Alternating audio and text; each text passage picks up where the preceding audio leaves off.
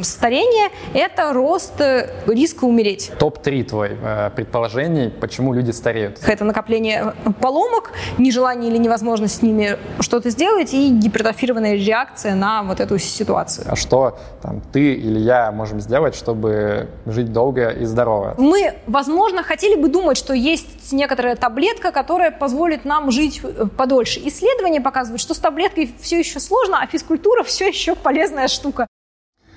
Всем привет, меня зовут Павел Комаровский, вы смотрите канал Rational Answer, где мы пытаемся найти разумные ответы на жизненные вопросы. И сегодня мы обсуждаем старение и продолжительность жизни, потому что в гостях у нас Полина Лосева, э, биолог, научный журналист, э, автор статей на множестве порталов, таких как N плюс 1, Чердак, Элементы, э, лауреат гигантского количества разных конкурсов по научной журналистике, в том числе самый последний из них, победитель в номинации «Научный журналист 2021 года». Привет, Полина. Привет. А, давай начнем с того, что ты расскажешь в двух словах вообще, как ты вот пришла к научной журналистике и к теме старения в том числе. Ну, Здесь, э, наверное, могла бы быть какая-то красивая мотивационная история о том, что однажды я проснулась и поняла, что жизнь коротка, и нужно срочно идти изучать способы продления жизни, но все, конечно, было не так. Потому что прелесть научной журналистики а, заключается в том, что ты, в отличие от популяризации науки, а, отправляешься исследовать что-то, чего ты совершенно не знаешь. То есть э, как работает популяризация. Ты что-то знаешь, ты эксперт в своей области, ты вышел и рассказал это простым языком. Научная журналистика работает немножко по-другому. Ты понимаешь, что где-то очень интересно, ты об этом еще ничего не знаешь, ты отправляешься копать, и вот пока ты копаешь, тебе очень здорово интересно, но когда ты уже все накопал и узнал, это переходит в популяризацию. Это следующий этап. В общем, в какой-то момент я поняла, что а, есть огромная область биологии, в которой я, несмотря на свой диплом биологического факультета ничего не понимаю. Я специализировалась по эмбрионам, по ранним стадиям жизни, и в какой-то момент я подумала, что ну, развитие человека, оно же не ограничивается, так ведь, ранними стадиями жизни. Развитие – это процесс постепенный, он должен идти по идее, от зарождения жизни и до самой смерти. А вот про то, что там дальше ближе к смерти, я ничего не знаю. И это оказалось буквально дверь в Нарнию. Там оказалось столько всего удивительного, что мне не рассказывали на, факультете. Вот как-то так. А потом уже не остановиться. Давай начнем как раз тогда вот с такой научной, прям э, научного ликбеза. Расскажи, что, собственно, такое старение, то есть что называют старением не в обиходе, а вот именно в науке. Это один из самых сложных вопросов, который тут можно обсуждать, потому что у науки о старении очень большие проблемы с определением старения. То есть если мы посмотрим и будем пытаться определять как-то старение по внешним признакам, мы очень быстро потерпим э, фиаско, потому что нет какого-то однозначного набора внешних признаков, который точно отделяет старого человека от не старого. А если мы будем смотреть... Слушай, подожди, ну как так? Я вот, вот человеку показать фотографию, и он сразу определит, где старик. Ну, кроме вот каких-то редких заболеваний, когда у человека там в 10 лет сморщивается кожа и так далее. Да, это правда, но э, если мы эти все признаки захотим измерить в эксперименте, мы же говорим про науку о старении, это означает, что она предполагает некоторый эксперимент. То есть мы будем брать каких-то людей, не знаю, кормить их условными таблетками или окунать их в ледяные ванны, что-то, в общем, с ними делать и смотреть, какое количество из них станет старыми, а какое нет. Значит, нам нужен некоторый признак или набор признаков, которые абсолютно однозначно свидетельствуют о том, что у них наступила старость. То есть эти признаки не должны проявляться у маленьких детей, у преждевременно посидевших молодых людей и так далее. И, и таких признаков, в общем, довольно мало. А, и однозначно прямо провести границу между старым и не старым не получается. Поэтому вот со всеми этими внешними определениями все очень сложно. И никто ими на самом деле не пользуется. Можно пойти строго на, наоборот, и пойти не от внешнего, а от внутреннего, и пойти от причины.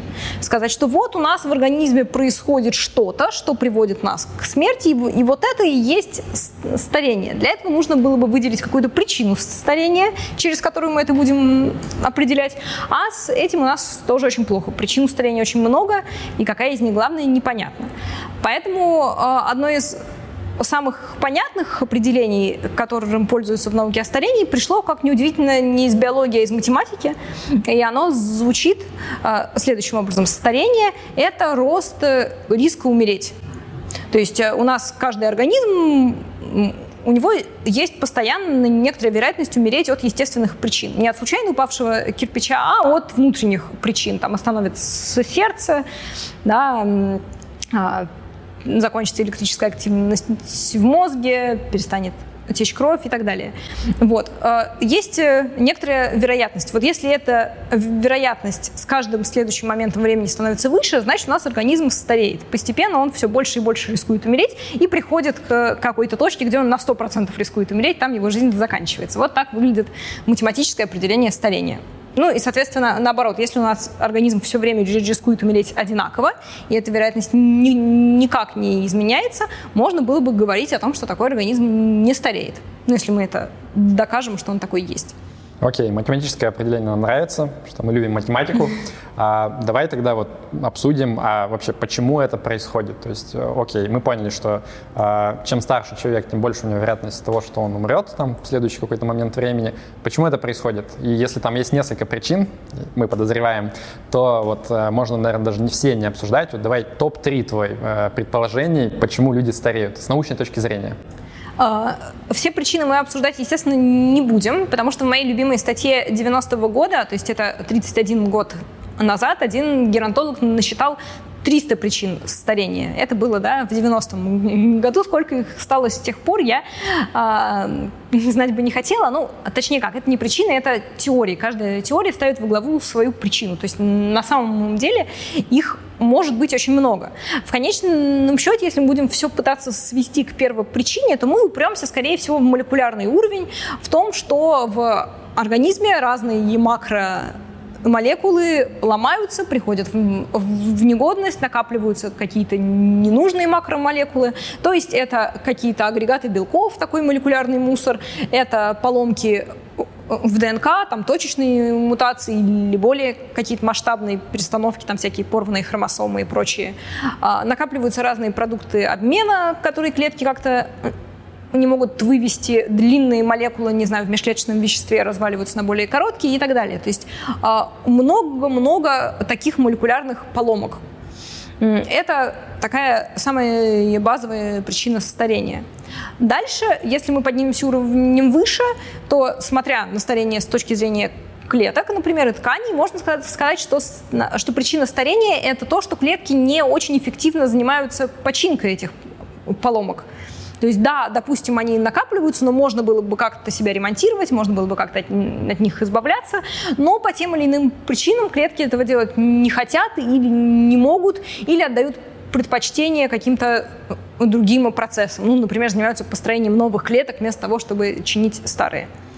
А если мы поднимемся еще на уровень выше, то есть на уровень органов и систем органов, то мы увидим, что большинство процессов старения это на самом деле неадекватная реакция организма на то, что с ним происходит. То есть вот есть эти естественные процессы, а, накапливаются разные поломки, а дальше организм как-то пытается с ними справляться и а, поскольку поломок все больше и больше, то эта реакция тоже получается гипертрофированной. Но самый классический пример – это иммунная система. А, наша иммунная система заточена узнавать какие-то чужеродные, непривычные молекулы. Мусор – это довольно непривычная молекула в нашем организме, ее там быть не должно. Поэтому чем больше у нас каких-то сломанных молекул, тем сильнее у нас иммунный ответ, который направлен против собственного организма. Вот такая как бы в базе своей полезная реакция, как иммунный ответ, гипертрофирована э, и, и выливается, в частности, в процессы, которые и разрушают клетки и ткани нашего собственного организма. Так что вот мой топ-3 располагается на разных уровнях. Это накопление поломок, нежелание или невозможность с ними что-то сделать и гипертрофированная реакция на вот эту ситуацию. Это звучит так, как будто бы как некий баг, да, то есть вот когда программист делает программу, он как бы что-то сделал, вроде как бы работает, но есть какие-то вещи, которые работают не совсем так, как хотелось бы в определенных ситуациях.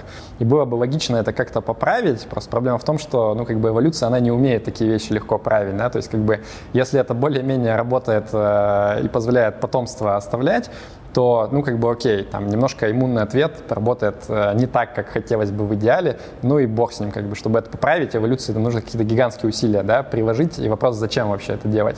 Или все-таки вот, э, то есть как ты на это смотришь?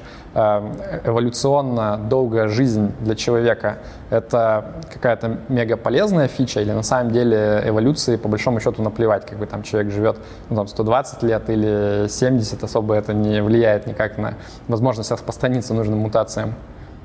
Ну, понятно, что у самой эволюции нет, конечно, точки зрения на пользу чего-то для человека, но нужно понимать, во-первых, да, что, есть, что э, большая продолжительность жизни это абсолютно не единственная эволюционно успешная стратегия. Есть куча животных, которые живут очень мало. Ну вот есть условная мышь, она живет там в лаборатории пару лет, значит, в природе, наверное, поменьше. И это абсолютно не делает ее вымирающим и неуспешным видом. Она отлично размножается, она там распространяется.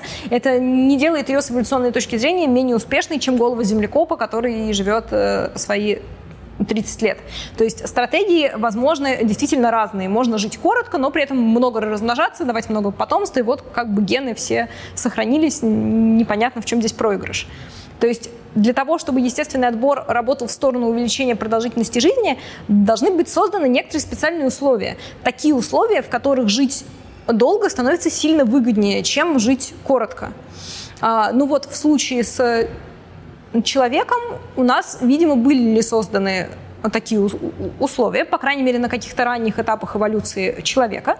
Есть такая гипотеза, которая э, предполагает, что эти условия создали бабушки, а, что а, в тот момент, когда люди стали жить настолько долго, что э, смогли заботиться не о своем непосредственном потомстве, а о собственных внуках, оказалось, что это очень большой плюс, потому что тем самым бабушки снимают часть нагрузки с родителей, да, у современных людей это точно так же, как и у древних людей. Если есть бабушка, она может посмотреть за внуками, в то время как родители там уходят на охоту, добывают еду, размножаются, э, рожают больше внуков и так далее. Вот, это а, вот такой как бы неожиданный плюс от, а, почему от продолжительности бабушки? жизни. Почему не дедушки? Что за сексизм? Ну это... А, нет, дедушки, конечно, тоже, просто... Или дедушки до конца жизни на мамонта ходят охотиться. Ну, просто в научных э, статьях это обычно называют именно гипотезой бабушек, так уж mm. вышло. Вот. Кстати, есть подозрение, что не у одних у людей это так, тут вроде как у китов тоже вроде какую-то роль бабушек обнаружили. Вот. Забавно, что у нас это работает, например, не так же, как у голых землекопов. У голых землекопов их продолжительность жизни большая по сравнению с мышью, не имеет никакого отношения к бабушкам. Там дело в сложной социальной структуре, что у них есть некоторая элита, которая размножается, и простые рабочие особи, которые не размножаются. Чтобы они начали размножаться, нужно, чтобы кто-то из элиты умер, и вот эти простые смертные заняли бы место в элите. А это, ну, это вероятностный процесс, поэтому выигрывает тот, кто доживет до смерти царя. Вот. И поэтому естественный отбор поддерживает тех, кто способен прожить достаточно долго. То есть вот у землекопов эти условия — это их такая да, сильно несправедливая социальная структура. У людей это как-то произошло по-другому. Но, тем не менее, мы видим, что и то, и другое работает. Землекоп живет сильно дольше, чем мышь, и человек живет э, дольше, чем приматы и чем большинство млекопитающих. Мне кажется, ты сейчас родила новый политический мем, что в России политический режим голого землекопа, потому что как бы все ждут, когда он помрет, как бы и тогда что-то может начать происходить интересно. Ну ладно, э, давай вернемся к вопросу причин старения. Вот ты как бы сказала, что ну, там 300 и больше их есть. Э, почему все-таки ученые до сих пор не могут вот договориться между собой, э, как правильно думать про причины старения? Потому что я вот смотрю, я слежу там за разными трансгуманистами российскими, ну и не только российскими, и у них там у каждого своя какая-то идея. Там вот Веремеенко все время рассказывает про то, что значит, клеточный матрикс там засоряется как замки в старину, там у кого-то, значит, э, там, значит, это про теломеры рассказывают. В общем, у всех какая-то своя идея. Почему никто не может договориться? Как так? Никто не может договориться, потому что старение — это, как бы это ни банально не звучало, комплексный процесс, То есть вот молекулярные проблемы начинаются в разных молекулах, в разных тканях по всему организму. И объять это одним глазом э, абсолютно невозможно. Э, неподготовленный мозг, да даже и подготовленный мозг не в состоянии воспринять это все в целом. Но главное, что э, что даже ни одна лаборатория, то есть да, ни одна исследовательская группа не в состоянии изучать это все в целом. Если мы хотим изучать, как у нас работает какой-то какой-то конкретный процесс, мы должны на нем сфокусироваться. Если мы изучаем теломеры, то мы, значит, разбираемся конкретно в теломерах. Если матрикс, то в матриксе. И чем больше мы разбираемся, тем больше мы, мы видим корреляции с продолжительностью жизни, и тем больше нам начинает казаться, что причина именно в этом. Но причина, скорее всего, во всем одновременно. И в теломерах, и в матриксе, и в окислительном стрессе, и в каких-то там э, э токсических э, веществах там, или факторах, которые снаружи на нас действуют. Причин, скорее всего, много. Просто потому, что с эволюционной точки зрения было бы очень странно, если бы причина была одна. То есть если бы у нас был какой-то кон- конкретный механизм, один, который был бы сильно важнее, чем все остальные, мы, скорее всего, видели бы э, у людей или организмы, если мы говорим не о, человеке, а какое-то другое животное, например, у которых с этим конкретным механизмом или причиной все лучше, чем у других, и тогда он сразу сильно дольше живет. А такого мы не видим. Поэтому, ну вот условно говоря, у нас была бы группа мышей, если бы они все умирали из-за укорачивающихся теломер, например, хотя у мышей как раз они укорачиваются не так, как у людей, но неважно, то у нас были бы какие-то мыши, которые лучше научились их удлинять, и тут же они жили бы у нас не два года, а пять лет. А у нас таких мышей нет. Ну, сразу напрашивается печальный вывод, что вот если бы причина была одна, то ну, можно было бы что-то с ней сделать, а если причина реально 300, то получается мы что, в итоге бессильно будем против старения? Ну, как бы ты же не сможешь 300 все проблем одновременно очень хорошо решить. У тебя что-то всегда пойдет не так все равно. Ну, я бы сказала, что правильный вывод, который здесь нужно сделать, в меру пессимистичный, заключается в том, что мы не сможем решить эту проблему раз и навсегда. То есть мы не сможем, скорее всего, выключить старение и сказать, что все, у нас есть там волшебная там, таблетка, ген, белок, что-то, который мы ввели или выключили, и все, старения нет, смерти больше нет, как говорится, нет. Так не работает. Ну, может, не наоборот будет работать. То есть ты приходишь, тебя там говорят, вот 10 главных причин старения, там мы тебя тестируем, и потом тебе дают, э, значит, бланк, где написано, что, значит, с матриксом у вас все отлично, у вас там никакого мусора, вам повезло с генетикой, а вот теломеры у вас укорачиваются, значит, вам нужно там вот такую таблеточку пить. И каждый будет индивидуально что-то принимать от своих причин старения. Это возможно вообще или нет? Я не сказала бы, что они выглядят такими уж индивидуальными. То есть понятно, что есть какие-то предрасположенности, условно, если ты родился с короткими теломерами, то не очень большой шанс, что они не вырастут прямо супер длинными. То есть какие-то предрасположенности есть, но такого, чтобы какая-то причина старения у кого-то не работала вообще, это представить довольно сложно. Я бы сказала, что это а, ну, если мыслить на перспективу, что это больше похоже на такой бег Ахиллеса за черепахой, что мы его практически догоняем, практически починили, там, практически отменили, но никогда не отменили до конца. То есть если переводить это в какие-то там таблетки условные, да, которых пока еще нет, то это будет означать, что нужно постоянно что-то подкручивать там постоянно пить какие-то таблетки, постоянно как-то менять режим существования, постоянно какие-то вмешательства. Вот в таком виде это еще можно как-то себе представить. Разовой кнопочкой нет. Это как раз с точки зрения капитализма внушает оптимизм, потому что если бы это была разовая кнопочка, это как бы было бы ну, невыгодно этим заниматься. А если человек вынужден постоянно что-то там докупать, подкручивать, это просто гениальный бизнес, прибыльный. И я думаю, что рано или поздно люди как бы придумают, как э, с помощью этого выкачивать деньги. Ну, тут у нас, к сожалению, нет выбора, поскольку мы такой разовой кнопочки на модельных организмах тоже не обнаружили. Вот уж э, те же мыши, казалось бы, исследованы вдоль и поперек, никаких этических ограничений нет, с ними можно сделать все, что совесть не позволяет сделать с людьми, но какие гены у них бы не отключали, чем бы на них не капали, где бы их не держали. Наш рекорд — это, кажется, ну что-то в полтора раза. У меня, если честно, плохо с, кон- с конкретикой, но где-то в пределах пяти лет вот эти живущие мыши, но не голый землекоп. Не 10, не 20, не 30, не бесконечно. Ок. А можешь рассказать про самые такие часто встречающиеся мифы про старение? Потому что вот в любой как бы области, э, которая людям интересна, почти всегда есть какие-то заблуждения, которые там все повторяют э, из уст в уста, но они совершенно неправильные на самом деле. Вот, может быть, в старении тоже есть какие-то вещи, которые тебя, как человека, который разбирается, постоянно у тебя, скажем так, подгорает от, от того, что ты это слышишь в разных местах. Я бы сказала, что первое заблуждение – это то, что мы уже практически проговорили, что есть какие-то простые способы. То есть, когда сходятся люди и начинают мериться, ну, там, таблетками или не таблетками, а своими какими-то способами.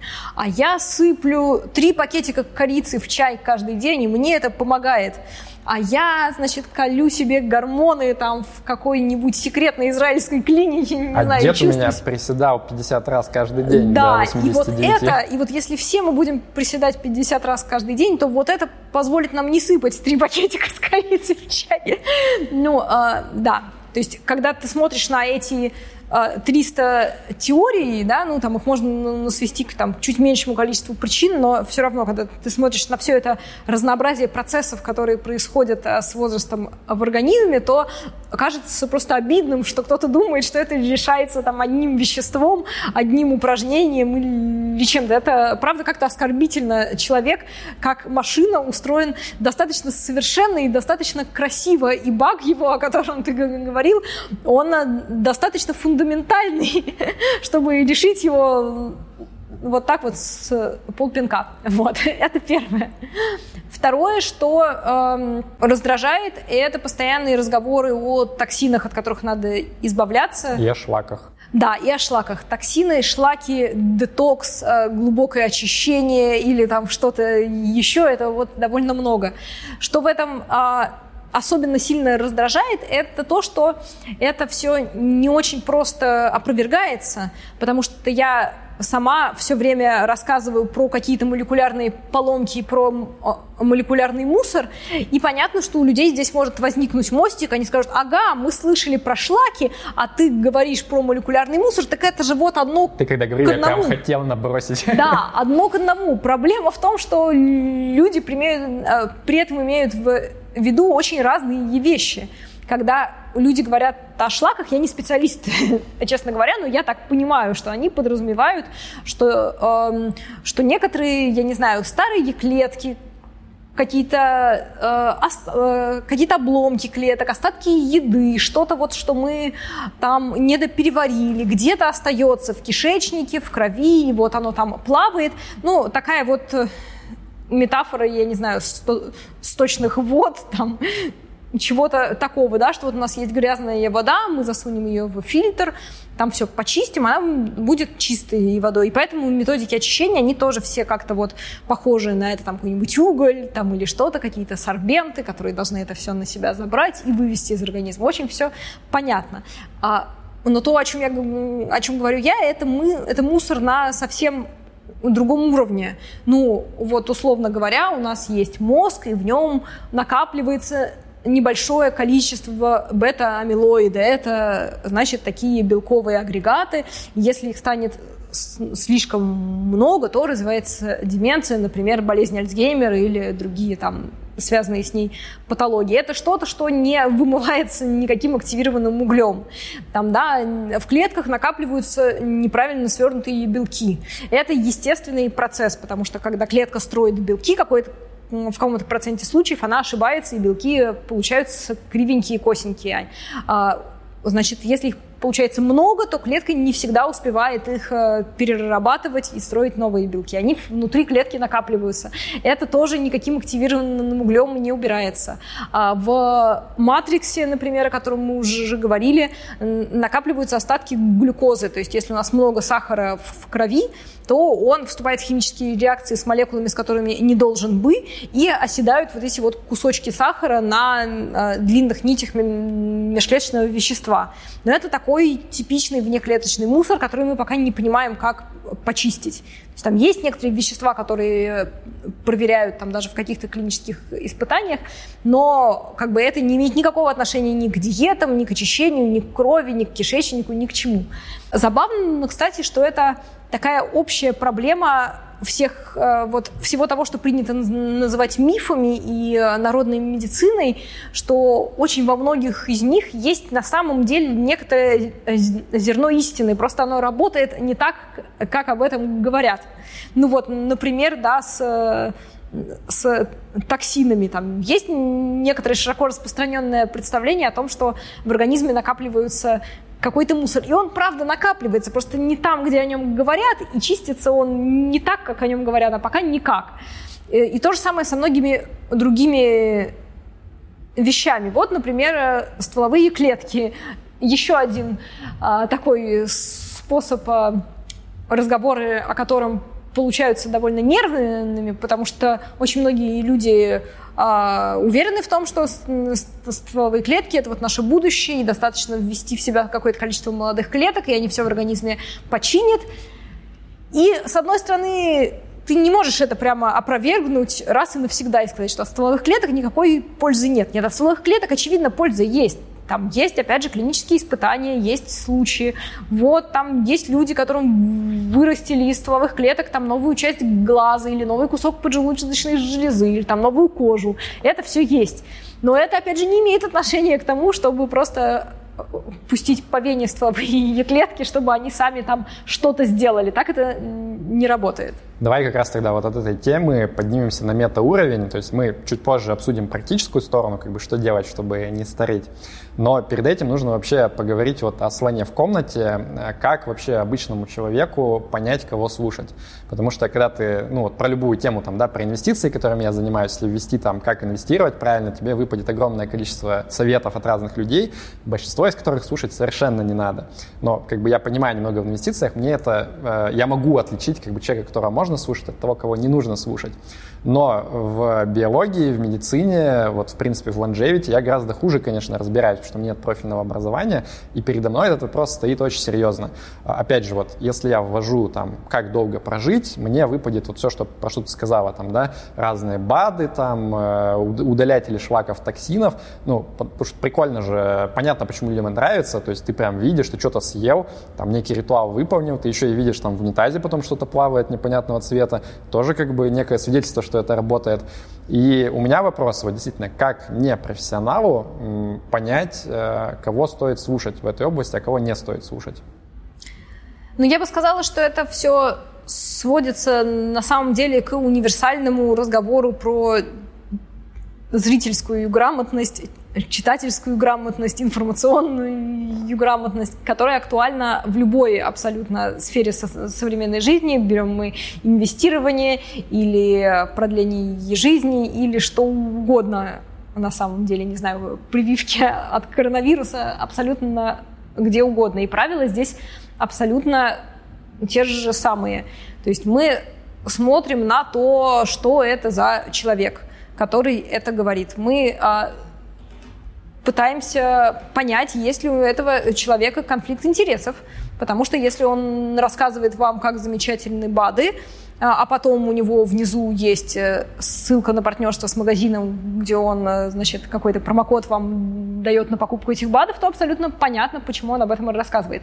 Точно так же, как и в научной статье. Если мы видим статью какого-то там ученого, который э, топит за то, что какое-то да, какое вещество отлично продлевает жизнь, и э, потом мы видим, что он тут основал компанию и продает это самое вещество, то понятно, что, может быть, это не повод списывать его со счетов сразу, но некоторый звоночек должен прозвенеть. К этому стоит относиться очень аккуратно. Значит, есть ли конфликт интересов, есть ли какая-то экспертиза у этого человека. Дальше, насколько обоснованы его утверждения. Опять же, стандартная история про то, можем ли мы это проверить, приводит ли он э, ссылки на какие-то исследования, откуда он берет свою информацию, чем он тут э, оперирует. Опять же, это научные статьи или это мой дед, который приседал 50 раз. Ну, или смотри, я, я перебью тебя. Мне кажется, здесь есть определенная проблема, связанная с тем, что а, есть определенный слой вот людей, кого не надо слушать, которые формально всем этим признакам удовлетворяют. Потому что понятно, что если как бы, человек приводит в пример деда, как бы, ну там большая часть людей скажут, как бы, ну это ерунда, мы, конечно, там за доказательную медицину там и так далее. Но сейчас... Э, Маленькая э, часть это... людей, к сожалению. Ну, может быть, у меня искаженное да, представление думаю, о мире, да, то есть я понимаю, что есть огромная куча там всяких антипрививочников и так далее, но тем не менее я вот тусуюсь как бы среди людей, которые, в принципе, там им не нужно объяснять, что нужно смотреть на исследования. Проблема в другом, что у тебя там сейчас условно подмет настолько разросся, что вот что бы ты не думал про мир, ты всегда сможешь найти энное количество статей, где, может быть, даже не самые плохие исследования будут давать вот как бы вывод такой, который тебе нужно. И сам факт того, что человек ссылается на исследования, на самом деле абсолютно не означает, что этому действительно можно доверять, просто потому что как бы, ну вот ты не видишь всю эту вселенную исследования, ты видишь только какой-то кусочек, на который тебе привели ссылки. И э, мне здесь как раз интересно, как с этим бороться, потому что э, в жизни же есть очень много таких вот областей, где нам всем хотелось бы знать какие-то правильные ответы. Там мы сейчас назвали здоровье, инвестирование, нам еще можно придумать, но человек физически не может стать профи во всех из них. То есть там нельзя быть одновременно крутым инвестором, специалистом по биологии старения. Ну, как бы это нереально. Вот что все-таки делать, чтобы найти этих нормальных людей, кого можно слушать?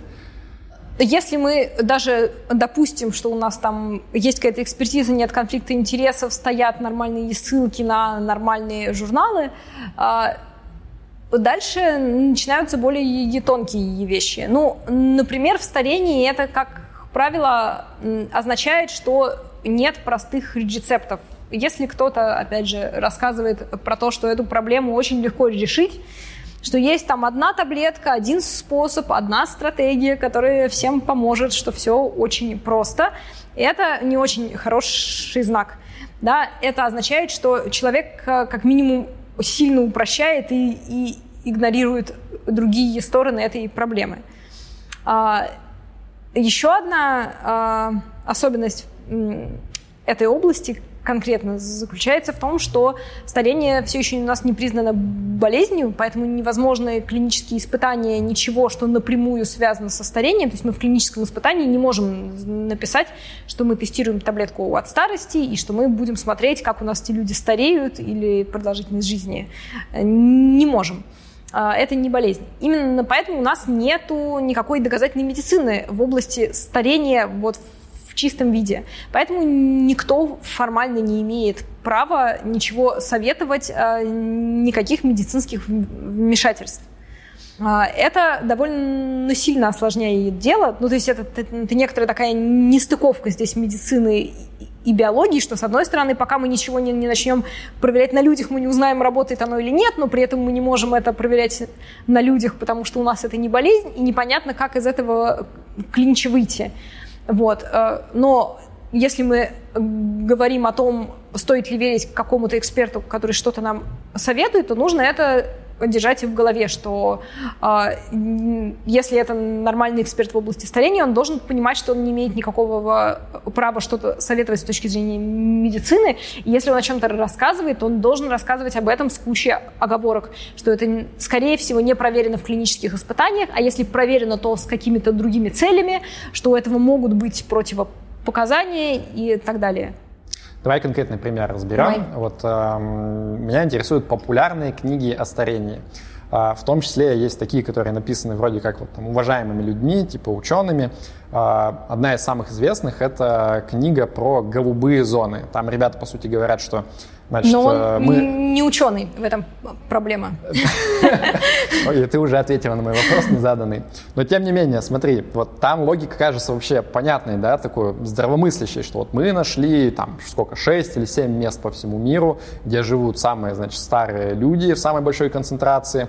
Мы проверили, как бы, чем это отличается от других мест, и выяснилось, что там везде каких-то 10 признаков присутствуют. Они еще выглядят более-менее логично, что типа там нужно не так много есть, э, нужно есть растительную пищу, физической нагрузкой заниматься, то все, там еще что-то. Вот как бы все, мы нашли, значит, секрет, э, как дожить до 100 лет. Как ты относишься к такого рода книгам и советам? Во-первых, То есть если мы говорим про конкретную книгу и про конкретные голубые зоны, то это все-таки не научные исследования, то есть э, они опираются не на результат каких-то реальных работ по долгожителям, насколько я знаю, это их такой журналистский experience. То есть если относиться к этому как к журналистскому experience у, то все очень хорошо. Это как бы репортаж из мира сверхдолгожителей, которым вот обычный горожанин обычно доступа не имеет. Ему может быть очень интересно, как живут там убеленные сединами старцы в горных селах, почему бы об этом не узнать. Но с научными исследованиями здесь все обстоит гораздо сложнее. Опять же, вот эти, эти правила, о которых ты говоришь, это не э, некоторый э, научно документированный факт. Просто некоторые общие особенности людей из разных концов мира.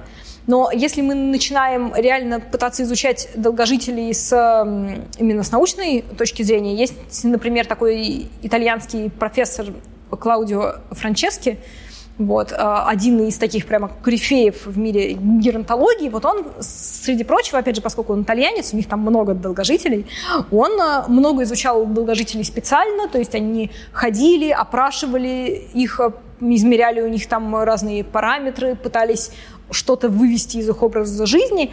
Из его работ прямо видно, что если мы подходим к этому с научной точки зрения, то все оказывается сильно сложнее. Ну, например, кто такие сверхдолгожители? Это люди, которые родились где-то в самом начале 20 века. Ну, примерно. Значит, это люди, которые прошли две войны, например. Можем ли мы их опыт перенести на нас, э, да, современных жителей, которым, я очень надеюсь, никакие две войны пережить не придется? Ну, наверное, нет. Да? Что это за люди? Где они живут? Очень многие из них живут в э, горной местности. А, и это, возможно, есть такая гипотеза, один, одна из причин их долгожительства, что это очень узкие какие-то комьюнити, они мало э, смешиваются с основной популяцией, возможно, у них накапливаются некоторые гены, которые как-то способствуют их э, долгой жизни. Значит, это люди, которые живут в, в горах, да, непонятно, можем ли мы это перенести на современную Москву. По свежести воздуха точно нет. Да, у них очень много физической активности. Они в основном кто? Они в основном фермеры, а вовсе не э, офисные сотрудники и прочие хипстеры. Да? У большинства из них э, нет высшего образования, у многих из них нет даже среднего образования, у очень многих из них нет э, доступа там, ко многим продуктам, э, к медицине, которые есть у нас. Как их опыт соотнести с нашим опытом, почему нам должно помочь то же самое, что поможет им, абсолютно непонятно. Более того, оказывается, что если начать спрашивать у них, как они жили вот в том возрасте, в котором мы их об этом спрашиваем, оказывается, что они часто уже и не помнят ничего. То есть как они там спали, часто они занимались сексом, сколько у них там э, было физической активности в день 70 лет назад. Э, ничего не понятно. Окей, okay. понятно, что ничего не понятно. Нет, понятно, что это не тот что это не те выводы, которые стоит делать. Понятно, что образ жизни – это не тот э, признак, по которому нас э, стоит сравнивать со сверхдолгожителями и по которому стоит брать у них пример. Можно вот посмотреть, как у них работают какие-то органы, какой длины у них э, теломеры, что у них внутри клеток. Это гораздо более информативные исследования, и они есть. это другая история. Давай с другой стороны тогда зайдем. Вот э, кого, на твой взгляд, полезно было бы интересно слушать или смотреть тем, кто интересуется этой темой, но кто вот no bullshit, то есть он всякую ерунду не рассказывает, не советует, то есть вот э, за кем не профессионалом в области longevity было бы неплохо следить, может быть, там пару имен, э, ну, не обязательно в России, может быть, по миру, а может быть, в России, не знаю. У меня, если честно, нет хорошего ответа на этот вопрос, потому что я э, не особенно за этим э, слежу ни за блогерами, ни за подкастами, а, и поэтому, к сожалению, хороших имен у меня нет, и хороших книжек у меня тоже, к сожалению, на, на примете нет, ровно поэтому мне пришлось написать свою, потому что меня много спрашивали, а что бы такое прочесть? И я какие-то книжки открывала и видела, что все они, на мой взгляд, примерно не о том. Это не означает, что моя лучшая на свете, но это означает, что у меня не нашлось никакого ответа лучше на этот вопрос. Окей, а ну давай тогда я про Россию спрошу. Вот что ты думаешь про нашу тусовку трансгуманистов? Все вот ребята, которые там в Open Longevity занимаются, что-то пишут на Фейсбуке, агитируют. Э, это ребята за все хорошее или наоборот, они распространяют какую-то дезинформацию и неправильные идеи? Ну, я бы не стала, если честно, оценивать тусовку в целом и все их действия в целом. Мне кажется, что в их, э, что в том, что они не делают, есть, безусловно, разумное зерно, и есть э, такое зерно, как это, сомнительной пользы, скажем так. А разумное зерно заключается вот в чем, что они агитируют больше народа следить за своим здоровьем, проходить какие-то обследования, но главное, что они а, насколько я знаю, пытаются как-то эти данные интегрировать. То есть они а, пытаются запустить какие-то распределенные клинические исследования, а, и мне кажется, что в некотором смысле это полезно. Потому что, как я уже говорила, с исследованиями в области старения большая проблема, их невозможно запустить, но хочется откуда-то все-таки получить данные о том, действует что-то там на продление жизни или на а, маркеры старения или нет. Поэтому, ну вот, например, э, в Америке известно, что некоторые такие исследования запускаются просто краудфандингом. То есть это как бы независимое какое-то исследование, которое не получает разрешения от медицинского регулятора и держится на добровольном согласии и вкладах э, всех участников. Вот, это один вариант. Еще один вариант – это попробовать набрать людей по всему миру удаленно, э, которые как-то вот следят за собственным здоровьем. Мне кажется, что это может быть полезно. Насколько у этого получится в итоге научная ценность, пока сказать сложно. Это очень сильно зависит, понятно, от того, как это организовать, от методов, которыми это анализировать, от выводов, которые они захотят из этого сделать. Но сама идея, мне кажется, вполне имеющая право на существование. А что касается каких-то отдельных людей, которые пропагандируют какие-то собственные методы там, биохакинга или продления жизни, то Здесь сложнее, потому что понятно, что один человек это не выборка, один человек это не статистика. Ну, можно, конечно, усмотреть некоторое благородство в том, что они экспериментируют на себе и проверяют на себе что-то, что остальные не рискуют а, проверить, но насколько те данные, те результаты, которые они получат сами на себе, будут потом цены для остальных, насколько их можно будет перенести для остальных и использовать дальше как-то в научных целях, это открытый вопрос. Тут никогда не знаешь. Хорошо. Тут будет ссылка на интервью с Мишей Батиным, как раз, где мы обсуждали, как спасти мир и спасти всех от старения и смерти. Можно посмотреть. А, давай перейдем, собственно, к практике. А, вот прямо здесь и сейчас. С этого момента перестаем стареть. достаем. Кстати, в моем термосе по ссылке под видео 20% да, скидка. Нет, у нас такого не будет. У нас только на книге будет ссылка э, со скидкой, может быть. А, вот смотри, давай предположим, что человек немножко погрузился в тему, там, прочитал твою книгу, понял, что все сложно, единого ответа нету про борьбу со старением. Но, тем не менее, проблема-то остается. Вот все люди почти что хотят жить подольше, посчастливее, поздоровее. И возникает вопрос, как бы, что с практической точки зрения с этим делать? Вот если тебя спросить прям напрямую, как бы, а что там ты или я можем сделать, чтобы жить долго и здорово, то вот ты бы в каком направлении начинала бы копать? Я бы начинала копать примерно в трех направлениях.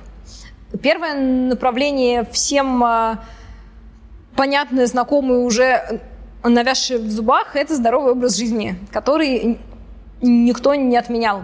То есть э, Понятно, что по каждому конкретному пункту здорового образа жизни есть тоже там множество расхождений. Не знаю, нужно ли проходить 10 тысяч шагов в день там или нет. Сколько нужно заниматься спортом и нужно ли это делать каждый день. Там, как э, правильно спать. Вариантов здесь довольно много, но это некоторое направление, в котором все еще актуально накопать, потому что есть множество исследований, которые продолжают подтверждать не бесполезность здорового образа жизни. Раз у нас с Лешей Утиным было здесь интервью, где мы подробно разбирали все эти вопросы. Я думаю, что они достаточно сильно пересекаются с тем, что назвала. Ну, то есть мы, возможно, хотели бы думать, что есть некоторая таблетка, которая позволит нам жить э, подольше. Исследования показывают, что с таблеткой все еще сложно, а физкультура все еще полезная штука.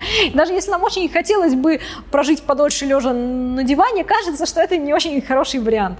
Вот. Поэтому здоровый образ жизни без фанатизма э, никто не отменял. Это первое. Второе, чего никто не отменял, это сбор семейного анамнеза и осознание собственных рисков. То есть, э, если мы посмотрим на статистику смертности э, в мире, ну, особенно на статистику пожилых людей, то мы увидим, что топ э, болезней, он довольно маленький. То есть понятно, что есть какие-то там редкие болезни, тяжелые какие-то инфекции, да, и все э, бывает, но топ всем известен, все мы понимаем, что это. Это опухоли, там болезнь Альцгеймера, болезни сердца и сосудов, диабет, там остеопороз в меньшей степени, хроническая болезнь легких. Их не очень много, их в пределах десятка. И э, несмотря на то, что мы далеко не все их умеем как-то лечить, мы что-то примерно понимаем про факторы риска и про наследуемость. Поэтому это что-то, что можно сделать довольно просто. Посмотреть на свою семейную историю. Мы знаем, что многие из этих болезней наследуются. Посмотреть, э, что было у кого в семье, болел ли кто-то деменцией или диабетом. Исходя из этого, можно понять что-то про собственные факторы риска. Можно сходить проконсультироваться с врачом-специалистом по конкретно этому вот. Там, вот я знаю, ну, что у меня у деда был диабет, например, и я знаю, что отец у меня находится в преддиабетическом состоянии, и это означает, что я могу пойти конкретно к эндокринологу, показать ему мой анализ крови. Опять же, это что-то, что довольно просто делается, спросить, как у меня с рисками и что мне следует делать. Даже если мне лень идти к эндокринологу, все равно мы знаем, что примерно нужно делать, чтобы не заболеть диабетом.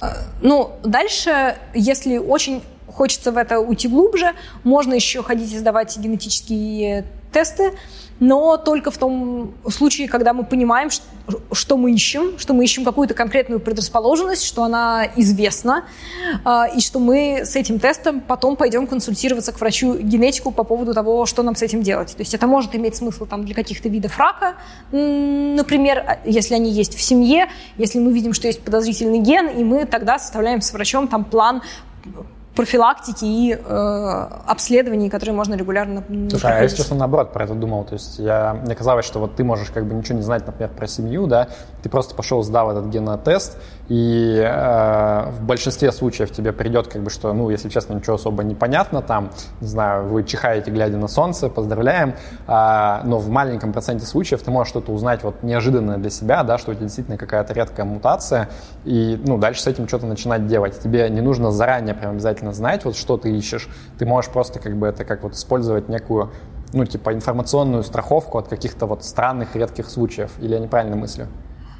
Ну, я бы сказала, что вы, вот это все общение с генетическими тестами, оно очень сильно завязано на собственный уровень тревожности каждого конкретного человека, потому что к сожалению, мы очень, многие из нас очень нервно воспринимают собственные генетические тесты, и у нас в голове очень э, странное представление бытовое о том, что такое фактор риска. То есть мы видим, например, что какая-то мутация там в два раза э, увеличивает э, риск заболеть раком правой коленки. А это на самом деле 0,5 до да, типа да, да, да, а на самом деле этот риск там у одного из миллиона э, условно человек, да, и мы тут же начинаем нервничать по этому поводу. Я просто говорю к тому, что если есть особенно семейная история, а, если вы хорошо представляете свою семейную историю, если вы уже видите, что у вас что-то передается по наследству, как у меня по отцовской линии явно есть какая-то склонность к диабету, то в этом направлении просто естественно имеет смысл копать. Если у вас хорошие крепкие нервы, и если у вас есть э, адекватный врач-генетик, на примете. Если вы обещаете сами себе, что вы не будете делать далеко идущих выводов и интерпретировать собственные тесты сами, то можно, конечно, пойти и сдать какую-то более широкую панель. Но вот я говорю, мне кажется, нужно быть очень аккуратным про панель. У меня сразу масса вопросов. Вот то, что ты сказала, на самом деле мне, ну, как бы близко, потому что обычно, когда люди там думают про ЗОЖ, на них вываливается гигантское количество всех рекомендаций, там буквально, ну, там сотни разных вещей, которые обязательно нужно делать, чтобы застраховаться от всех болезней в мире, и это на практике не работает. То есть человек не может вот одновременно про все это думать. И мне понравилась идея про то, что вот тебе нужно понять, что для тебя вот самая большая зона риска, и уже точечно в этом направлении работать. И у меня в связи с этим вопрос. Э, было бы очень классно сдать какую-то панель тестов, а, если, предположим, даже ты знаешь, да, что вот ты предрасположен там а, в семейном анамнезе, у тебя есть какие-то вещи, риски, и ты сдаешь эти тесты, и тебе примерно говорят, что окей, вот с точки зрения, там, например, сердечно-сосудистых заболеваний, у тебя там здесь все нормально, вот здесь там немножко выбивается, нужно делать то-то и то-то, чтобы с этим бороться. Например, там, не знаю, с диабетом у тебя все отлично, не парься. В общем, короче, хочется иметь какой-то чек-лист, который ты периодически сдаешь, и можешь там галочки зеленые ставить и говорить, все, я молодец, я молодец, а здесь я не доработал, я знаю, над чем работать, это не 100-500 э, вмешательств, а мне конкретно там нужно, не знаю, 5 вещей делать, вот в своей жизни менять.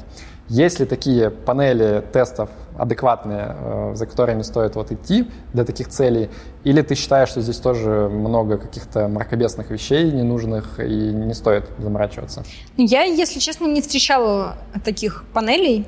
То есть, возможно, они есть, но мне они не встречались, возможно, я не очень хорошо искала. Так, а вот наша вот это, наших друзей Open Longevity панель, э, Димы Веремеенко, Батина и так далее. Я не очень хорошо, если честно, помню, что в нее входит, но здесь нужно не путать две э, вещи. Здесь не нужно путать а, риски развития конкретных болезней и статус по конкретным болезням, и биомаркеры старения – это немножко разные вещи, хотя они во многом пересекаются и они во многом связаны. У меня почему-то есть ощущение, что Open Longevity в основном биомаркерами занимается. Но, возможно, я не права. Я ну, в принципе, да, но они же тоже как бы завязаны, да, то есть там какие-то маркеры, они вот, например, конкретно на там сердечно-сосудистую да, систему, какие-то как раз там на диабет, там, плюс там все это между собой еще связано так или иначе. Ну вот да, это сложная конструкция на самом деле со всеми этими биомаркерами, потому что не только Open Longevity занимается, да, есть э, много других контор, которые предлагают сдать какой-то тест на биомаркеры. Тут так же, как с генетическими тестами, нужно просто понимать, как это правильно интерпретировать. То есть нужно понимать, что мы в этом ищем. А, значит, э, что такое биомаркер? А, это некоторые, некоторый параметр, вещество или группа веществ, который мы пытаемся использовать как модель, да, чтобы предсказывать э, относительные риски для конкретного человека. То есть, условно говоря, если мы захотим э, таки запустить клиническое исследование про старение, нам кто-то разрешит, вот, то нам, мы, естественно, не будем а, просто смотреть за людьми и ждать, умрут они через сто лет или не умрут. Это не очень эффективное исследование, не очень выгодное было бы удобнее, если бы мы могли найти какие-то э, параметры, которые там с какой-то понятной э, зависимостью значит, изменяются э, да, со временем, и можно было бы таким образом как бы мерить старение здесь и сейчас. Вот этот стар там на 25%, а этот стар на 37%. Потом еще воздействовать на эти параметры, чтобы себя можно было погладить и сказать, все, я, в общем, да. повернул вспять. Ну, конечно, чтобы можно было дальше накормить его, опять же, условной таблеткой от старости этого человека и посмотреть, ага, вот у него там год назад он был на 30% стар, а сейчас он на 25%. Отлично, значит, мы его омолодили. Откуда эти параметры берутся. Естественно, очевидного параметра нет. Никаких биологических часов у нас в организме нигде не спрятано. Значит, мы берем много людей, от самых маленьких до самых стареньких, измеряем у них там, не знаю, концентрацию глюкозы в крови, артериальное давление, что-нибудь еще, что захотим, и пытаемся вот этот график построить. Дальше мы меряем эту концентрацию у нашего испытуемого и говорим, ага, по количеству гемоглобина в эритроцитах ты как 25-летний среднестатистически это очень хорошо, потому что тебе на самом деле 70. Поздравляем, отличный результат. Во-первых, это относительная метрика, да, что-то относительно популяции в целом. Вот. Дальше какие выводы из этого можно сделать? Из этого можно, э, как э, собственно, мы узнаем, это работающий маркер или не работающий маркер, мы можем предсказать относительный риск умереть. То есть судя по гемоглобину, который у тебя, как у 25-летнего, твой риск умереть вот такой. То есть вот эта вот вероятность, что ты умрешь не от кирпича и не от аварии, а от того, что сердце остановится. Но это некоторый относительный риск. Это абсолютно не какое-то предсказание, что ты проживешь еще столько-то лет. Или что ты умрешь завтра и такой то смертью. Это все очень относительные штуки. И вот если мы понимаем, что наш э, био маркер означает вот это, а не выносит нам какой-то смертный приговор, то тогда возможно, имеет смысл ну, их сдавать, если можете как-то на них адекватно посмотреть. Вот что я хочу сказать. Они не всегда перекрываются с предрасположенностью к конкретным болезням. То есть что-то общее у них есть, просто потому что, ну, я не знаю, артериальное давление у людей изменяется, и артериальное давление – это фактор риска развития там, всяких инфарктов и инсультов. В этом смысле что-то общее есть. Но при этом вот этим биомаркером может стать только что-то, что понятно и закономерно изменяется в течение э, жизни. Ну, а ты То сама есть, как бы такая лично для себя, после того, как вникла в эту тему, ты помимо какого-то вот просто ЗОЖа э, начала что-то делать для продления своей жизни? Или, не знаю, может быть, например, ты пошла там, э, сдала тест на вот эти часы Хорвата или еще что-то? Нет, я не ходила и не сдавала тестов, честно говоря, кроме тех, которые мне назначали врачи по не связанным с этим причинам. Я немножко задумывалась о том, какие у меня есть э, факторы риска в семье и о том, что я могу с этим сделать, и я стала меньше есть. Это решение, правда, далось мне не сразу, а, и исследовать ему получается не всегда, но я пытаюсь. У меня сразу вопрос про это. А, вот я слушаю всякие подкасты, в основном чуваков из э, Кремниевой долины. Те самые, которые не слушаю я. Сейчас мы узнаем. Ну, там всякие вот Тим Феррис, Кевин Роуз, э, Питер Тия, врач, который всех лечит вот этих вот товарищей, которые э, стартапами занимаются. И у них постоянно каждые несколько лет какая-то новая идея возникает, вот с которой все носятся, которая вот часто, наконец, значит, все в Кремниевой долине делают, и они поэтому не будут стареть. Как я. Э, в старой байке, а сейчас мы порежем их крас... Э, красным, красным бумажечек, потом мы порежем им желтых бумажечек. А потом... Я по бумажке не знаю, знаю про свиней, которые померли, к сожалению. Ну да, да, да, да, да, да. А потом они умерли, жаль, у меня было так много хороших идей. Да, да, да. Ну вот, тем не менее, э, я хочу у тебя спросить несколько вещей, насколько они рабочие с точки зрения науки. И одна из них как раз про ограничение питания, потому что, значит, многие говорят, что вот одна из немногих штук, которая там практически на все организмы живые так или иначе работает, это э, caloric restriction, вот это вот ограничение калорий, что вроде как там и мыши жить начинают очень долго, черви, так вообще там в отрыв идут э, в несколько раз больше, дрожжи там тоже дрожат радостно многие годы. Э, вопрос, действительно ли это работает, и если вот люди будут, например, там интервальным голоданием каким-нибудь заниматься и есть меньше всю свою жизнь, то, может быть, они проживут там все до 120 лет или нет? Ну, по поводу того, насколько это реально работает, ты, в общем, все мои аргументы уже воспроизвел. Это действительно единственный не медикаментозный способ э, продления жизни, который работает практически э, на всех живых организмах. То есть, да, были отдельные эксперименты, в которых он не сработал. Это правда. А, но, насколько я знаю, их было не очень много. И более того, в геронтологии а, вот это ограничение калорий стало в некотором роде таким золотым стандартом. То есть, если мы хотим знать, насколько хорошо продлевает жизнь наше какое-то новое что-то, что мы, мы, мы придумали, мы можем это сравнить с ограничением калорий у мышей, например, и посмотреть, это лучше или хуже. А вот. на людях были исследования какие-то? С людьми все очень сложно. Прямо таких э, классических, э, все подтверждающих исследований я назвать не могу, ровно по той причине, которую я уже озвучивала. Да, непонятно, какова была бы цель такого исследования. Очевидно, это не могла быть борьба со старением, а значит, что это? Ну, там для каких-то болезней, да, исследования были. А, вот именно со старением все сильно сложнее. Я знаю ровно одно американское исследование, в котором а, пытались смотреть влияние на вот эти самые биологические маркеры. Я уже не помню, как они это оправдывали, но они смотрели а, действительно целый ряд параметров, в основном по крови, в течение двух лет.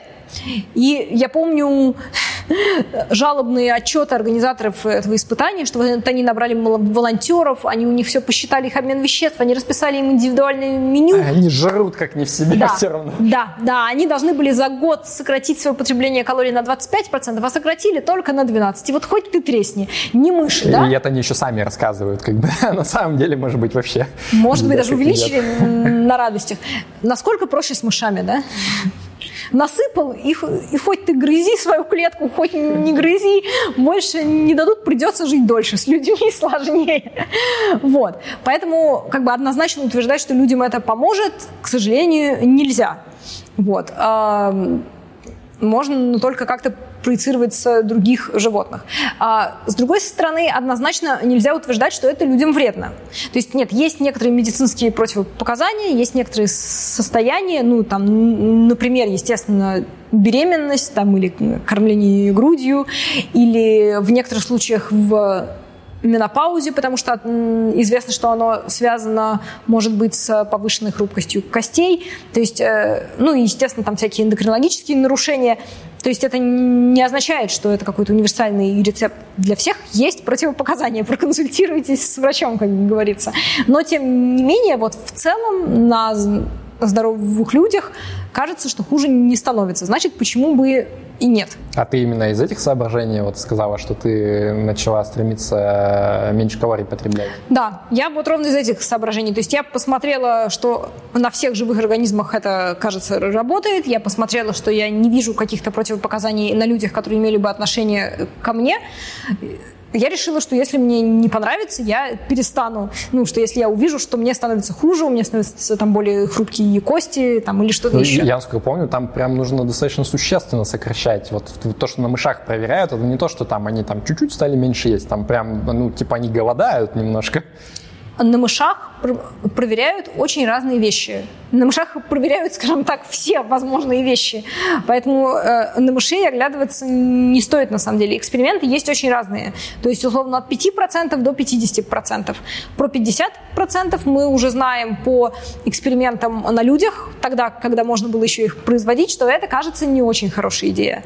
То есть это еще в послевоенные годы, до того, как не было вот этих жестких протоколов клинических исследований, которые есть сейчас было так называемое миннесотское голодное исследование, starvation experiment, когда люди действительно ели там 50% от своей ежедневной нормы, кажется, им было довольно плохо в процессе. То есть у них уже там и какие-то и неврологические нарушения начинались, и отеки, и какие-то боли. Это, естественно, не то, чего мы хотим от жизни. А в среднем в таких исследованиях это там от 15% до 30%, там условно и 20%. Вот. И э, собственно говоря, во многих статьях э, вот это вот ограничение калорий обычно в полном виде звучит как ограничение как калорий без э, недоедания. То есть э, нет идеи уморить кого-то голодом. Есть идея, что организм должен получить э, все те вещества, которые ему нужны, просто чуть меньше, чем он привык их тратить. Очевидно, чтобы он научился их экономить. Это, мне кажется, вполне понятной идеей. Дальше у этого как бы базового режима, то есть мы едим все, что нужно, все, что у нас условно прописано в нашем здоровом образе жизни, там сбалансированное питание, вот это все, просто как бы уменьшаем, отрезаем одну пятую. Это некоторый базовый вариант. Дальше можно... Есть разные вариации надстройки вокруг него. Дальше появляются вот эти все интервальные голодания, которые местами уже действительно голодание. И методик очень много. И какая из них работает лучше, пока непонятно. Мыши еще не выяснили. А, там в одной из последних работ, которую видела я, утверждалось, что самый лучший вариант для мышей – это если есть мало и редко. Вот. Но я не, не уверена, что я на это готова. Вот. Я для себя выбрала стараться есть поменьше и подождать хотя бы немножечко, пока не определяться на людях, что из этого безопаснее, потому что то мне как физиологу довольно тревожно слушать истории про там несколько суток без еды подряд там, или что-нибудь в таком духе. Я решила на себе пока такие эксперименты не проводить. Мне интересно, вот э, мне кажется, здесь есть некая даже более такая концептуальная проблема, э, связанная с продолжительностью жизни и ее качеством. Потому что ну, вот многие люди говорят, что мне вообще не хочется жить там до 90 лет, потому что что, я буду дряхлый, я там ничего не смогу делать, это не жизнь, а какая-то ерунда. Э, но мне всегда казалось, что это ну, такая странная позиция, потому что все вещи, которые связаны с продолжительностью жизни, они почти всегда связаны с качеством жизни. То есть нет такого, что ты какой-то рецепт э, получил, как продлить жизнь э, до, не знаю, там 100 лет, но при этом с 60 ты будешь вообще там недееспособен, ничего. Тебя это убьет рано или поздно, то есть там достаточно сильная корреляция. Но при этом, вот я когда про ограничение калорий читаю, у меня возникает ощущение, что на самом деле э, есть вот некий trade-off, то есть некий там баланс между тем, вот ты хочешь жить там ярко, прикольно, динамично, э, но не так долго, или наоборот, ты будешь как вот эта вот мышь полуголодная, злая, ей, значит, э, никакой радости жизни, но зато она долго проживает, типа прикольно.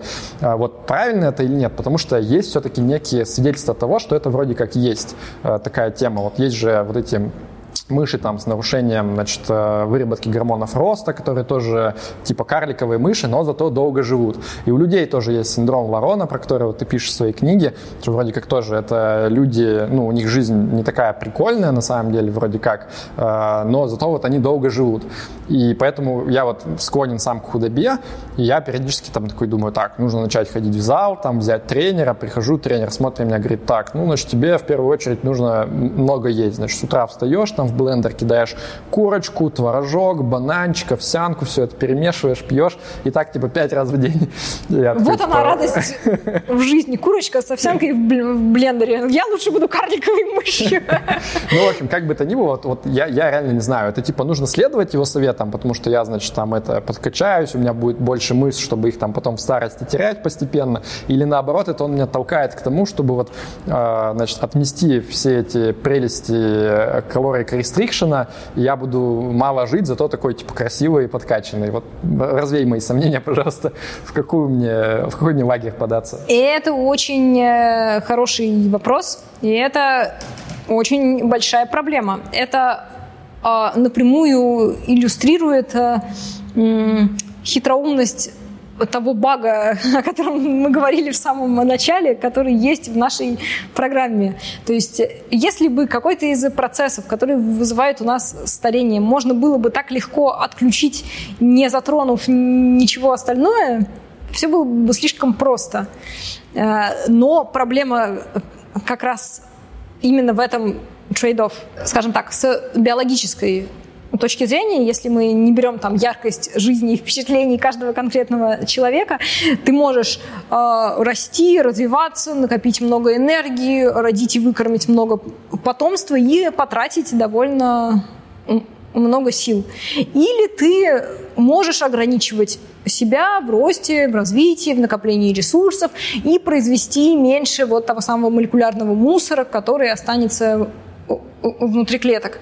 Да, такой э, классический пример из песни Макаревича. Можно развести большой, значит, яркий костер, который всех обогреет и за час прогорит, или можно, значит, сжечь свою спичку там очень долго, и никому от этого радости не будет. Это на животных, кажется, действительно так работает. Буквально недавно была статья на червях, на которых очень любят эти трейдов все изучать, что вот, да, можно ограничивать жизнь, э, в смысле калорий червям, они действительно живут дольше, но поколение, в смысле потомства у них получается уже довольно хилым. Это, в общем, ожидаемо.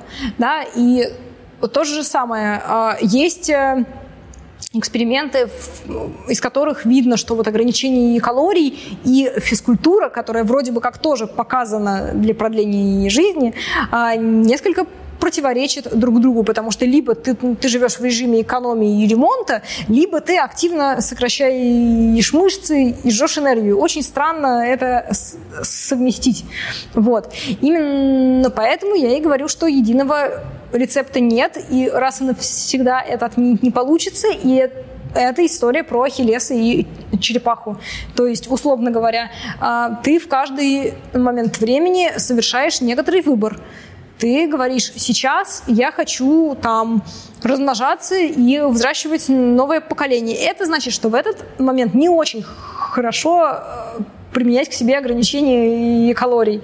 Вот. А вот после того, как я это сделала, например, я могу попробовать перевести себя в другой же режим. То же самое с э, э, физкультурой. Если моя задача прямо сейчас накачать мышцы, потому что они, я не знаю, плохо держит мой позвоночник, надеюсь, это не твоя проблема гипотетическая, вот, и потому что у меня из-за этого начинаются какие-то проблемы со здоровьем, но если для того, чтобы накачать мышцы, мне нужно больше белка, значит, временно мы забываем про ограничение калорий и стараемся есть больше белка. Например, в тот момент, когда мы накачиваем мышцы, а когда мы перестали накачивать мышцы, мы да, переходим немножко в, в другой режим. А, отчасти именно поэтому ограничение калорий раз и на всю жизнь может быть не, не универсальным рецептом для людей, не самым правильным рецептом для людей. И никто не может гарантировать, что если мы вот прямо сегодня станем есть на 30% меньше, то мы точно до 150 лет проживем. Скорее всего, здесь стратегия должна быть какая-то более хитрая, да, какая-то. Мне кажется, поэтому то люди обычно там... вот и не любят ученых-биологов, потому что все время вот там кто-нибудь что-нибудь объявляет. Мы обнаружили, что что, значит, э, процесс оксидации – это причина старения, нужно антиоксиданты есть. Потом там через 10 лет, ой, блин, выяснилось, что все, кто едят антиоксиданты, они почему-то мрут гораздо быстрее. Не получилось. И так совсем. Вот ничего нельзя, ничему нельзя верить, как говорится. А, с одной стороны, да. С другой стороны, а, если бы, опять же, все было так просто, то биологи были бы не нужны. Биологи как раз и нужны ровно потому, что организм – это такая сложно устроенная штука, что просто кнопочками on, off, пауза, там, отмотать назад, он не управляется. Это же здорово. Окей, давай еще несколько вещей, которые тоже я вот в подкастах слышу регулярно. Э, есть определенные препараты, которые вроде как умные люди пьют, потому что считают, что это им позволит жить дольше. Например, метформин известный.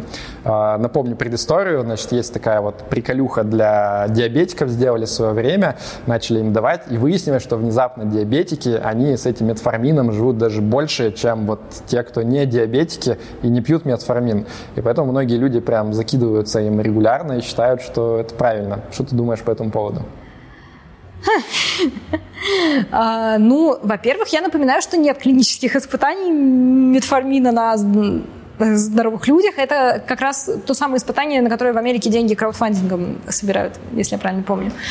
Вот, а, значит, во-вторых, а, про метформин примерно понятно, как он работает. Это на самом деле та же все история про ограничение калорий просто с медикаментозной точки зрения. То есть э, если у нас есть некоторый естественный механизм, который, казалось бы, работает, то почему бы не попробовать его э, воспроизвести медицинским способом? Да? Казалось бы, выпить таблетку гораздо проще, чем не, не есть. А, хорошо бы, чтобы была такая таблетка, которая имитирует голодание в клетках, то есть которая если очень грубо отключает э, сенсоры пищи, ну, там сложный, понятно, на сигнальный каскад, вот в нескольких местах его можно попробовать прервать, чтобы даже если энергия у клетки есть, клетка вела себя так, как будто ее нет. Есть э, несколько препаратов, которые вот на разных этапах могут ворваться в этот сигнальный каскад. Это метформин, это рапамицин и его производные. Это, возможно, ресвератрол, но с ним там все как-то сложнее. и до сих пор про него непонятно. Ну и там есть ряд веществ, которые тестируют. С одной стороны, механизм действия вроде бы как понятен, а, и если это действительно так работает, то от этого должен быть толк. С другой стороны, поскольку иропомицин и метформин – это препараты, которые пришли как бы в старении из других областей медицины, то мы уже знаем, что у них есть некоторые противопоказания. Да? Их активно применяли на больных людях. Это означает, что на здоровых людях их нужно применять очень аккуратно или искать их аналоги, которые не имеют тех побочных эффектов которые они да, давали на пациентах э, да, с разными болезнями. Или, может быть, побочные эффекты, которые они давали на, э, пациентах, были как раз связаны с тем, что это не очень здоровые люди. Короче, тут нужно очень аккуратно смотреть. Я знаю, что у метформина тоже есть противопоказания. Кажется, в России без рецепта его не продают, по крайней мере, официально. А, как, впрочем, и любые таблетки от старости или что-то, что им называют. Поэтому, возможно, от него будет эффект, но рекомендовать его никому я, конечно, не могу. И себе тоже в том числе. Кстати, вот э, я вспомнил, что читал про то, что метформин как раз, когда люди принимают, у них там какие-то проблемы со спортом начинают, что вроде как вот он нарушает все эти цепочки, связанные там с э, выработкой, в общем, энергии и так далее. Я вспомнил, что я хотел спросить про спорт. Э, многие люди считают, что профессиональный спорт – это прям такая ужасная количественная штука, и спортсмены живут гораздо меньше, чем обычные люди. Э, это наукой подтверждается или нет? Ну, я, если честно, пока готовила книгу, ни в одном из исследований долголетия не встречала никакого упоминания профессионального спорта. Специально на сегодня утром сходила в Google Scholar. Первая же ссылка, которая выпала мне, 2020 год. Немецкие олимпийские спортсмены, кажется, достоверно живут меньше, чем популяция в среднем. Окей. Ну, это не отвечает, конечно, за весь профессиональный спорт. Возможно, это не относится, не знаю, к шахматам, например, или еще к чему-нибудь. Но как бы в, в целом, если мы воспринимаем профессиональный спорт как постоянно изнуряющие тренировки, то непонятно, с чего бы они должны продлевать кому-то жизнь. То есть надо изнуряться, но не сильно, да? То есть так лайтово немножко.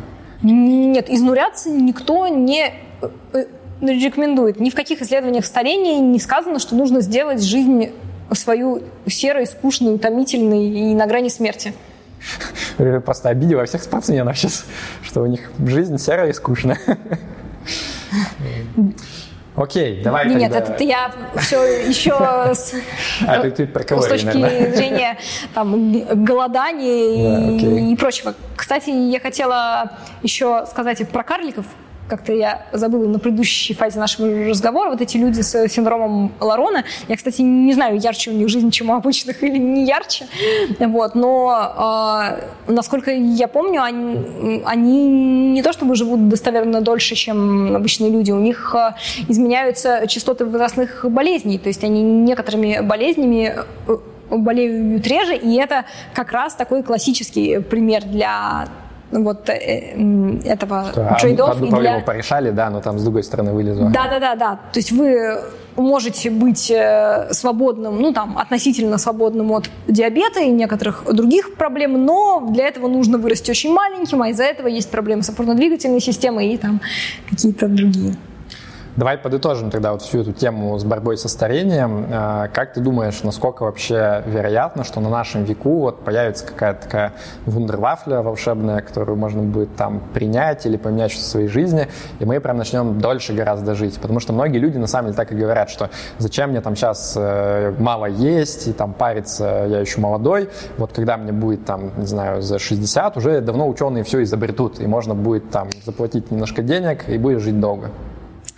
Я думаю, что, ну, если мы уходим да, в области фантастики, то я думаю, что то, что ученые изобретут к тому времени, когда нам будет 60, это вот какой-то из способов э, Ахиллеса бежать за черепахой, то есть э, пытаться как-то остановить или замедлить то, что уже происходит. Э, мне кажется очень маловероятным, чтобы, по крайней мере, в ближайшее время появились какие-то способы радикального омоложения организма. То есть если вы ждете какого-то прорыва, если вы верите в то, что в ближайшее время геронтологи придумают какую-то супер полезную штуку, то лучше разумнее пытаться максимально сберечь свой организм до того момента, потому что максимум, что эта штука сделает из того, что мы умеем вот в ближайшее время, это максимум примерно остановит вас да, в том э, состоянии, которое есть. Это не вернет вас в 15 лет. Возможно, это и к лучшему, правда. Но да, то есть это, скорее всего, не радикальное омоложение, а какое-то замедление процессов, которые уже идут. Как ты относишься к радикальным методам замедления? Вот среди рационалистов очень популярна тема с крионикой. То есть люди говорят, что, ну, окей, если я умру, я хочу, чтобы меня вот как можно скорее заморозили, а там уже люди через 200 лет разберутся, что делать с моей ледышкой, а вось они придумают, как разморозить. Может быть, шанс невелик, но это лучше, чем ничего. Ну, понятно, что нельзя осуждать людей, у которых есть желание как-то потратить свои деньги. это их э, деньги, это их выбор. Мне э, с научной точки зрения это подход кажется очень странным, потому что за то время, что я успела поработать в лаборатории, э, я очень четко выяснила, что нужно очень хорошо распланировать эксперимент до того, как ты будешь его производить. А если ты со своими условными клетками, мышами или молекулами сделал непонятно что и рассчитываешь, что ты разберешься потом, то это очень редко оказывается так, потому что ты, ты все время выясняешь, что ты не записал концентрацию какого-нибудь очень важного вещества, да, ты там не помнишь протокол, по которому ты их замораживал, и и потом у тебя оказывается просто некоторый биоматериал, с которыми ты ничего не можешь сделать. Пока что наша э, современная биологическая реальность устроена так, что мы э, умеем хорошо замораживать и размораживать только очень маленькие объекты маленькие, в смысле физическом, да, или тонкие объекты. То есть такие, в которых у нас э, криопротекторы и да, наша защитная пропитка успевает проникнуть достаточно быстро. Если она не успевает проникнуть быстро, если это какой-то толстый объект, то внутри образуются кристаллики льда, которые при попытке разморозить просто порвут клетки, и ничего хорошего из этого не выйдет. Поэтому мы можем заморозить половые клетки, можем заморозить эмбрионы там на ранних стадиях. Последние достижения, которые я встречала, это, кажется, почка кролика или что-то в, в таком духе. Ну, в общем, пока еще сильно меньше, чем целый человек. Поэтому заморозить, конечно, можно, но рассчитывать, что ученые потом как-то исправят ошибки своих предшественников, которые не умели нормально замораживать, ну, что-то я не уверена в этом. Получается, у ограничения калорий двойная выгода. Мало того, что ты дольше проживешь, то, возможно, тебя легче будет заморозить, потому что ты будешь худой, и потом размораживать будет веселее. Размером с почку кролика. Да, это интересная мысль. Окей. А, ну, давай, наверное, на этом завершать. Я предлагаю конкурсом закончить. Юра, ты можешь мне подать наш э, а, а, агрегат книжный? Значит, вот мы упоминали, что у Полины вышла книга не так давно. А, книга называется «Против часовой стрелки. Что такое старение и как с ним бороться». Приятно пахнет. Мы эту книгу дадим автору лучшего комментария. Мы на самом деле хотели другой вопрос задать, но мы тут с Полиной поговорили до интервью. И выяснилось, что она давно не может никак создать телеграм-канал. И я надеюсь, что к тому моменту, как выйдет интервью, телеграм-канал уже появится. А, но одна из причин, которую Полина назвала, а, звучит так, что она не может придумать название прикольное для телеграм-канала. Поэтому вот с каким-то названием он уже выйдет. И по ссылке в описании обязательно подпишитесь на него прямо сейчас. Но наш конкурс будет а, придумать придумайте вариант, который вам кажется идеальным для названия э, телеграм-канала Полины. Э, ну, он, собственно, будет вот про ее материалы, которые регулярно появляются, про научную журналистику в сфере биологии в первую очередь. Правильно? Да, все так.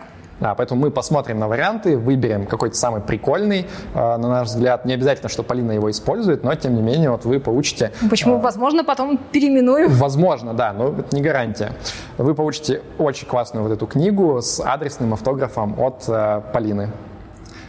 А, ну, собственно, на этом все. Спасибо большое, что вы посмотрели интервью. Надеюсь, что вам было интересно. Поставьте лайк обязательно, там нажмите все эти колокольчики, подпишитесь и так далее. А, в описании, как я сказал, ссылки на будущий телеграм-канал э, Полины, э, на ее Facebook. Там, кстати, будет еще ссылка на вот книжку в Альпине. По-моему, даже нам обещали какую-то скидку там сделать, процентов 20, если не ошибаюсь. Поэтому, если вы пройдете по ссылке, сможете купить эту классную книгу.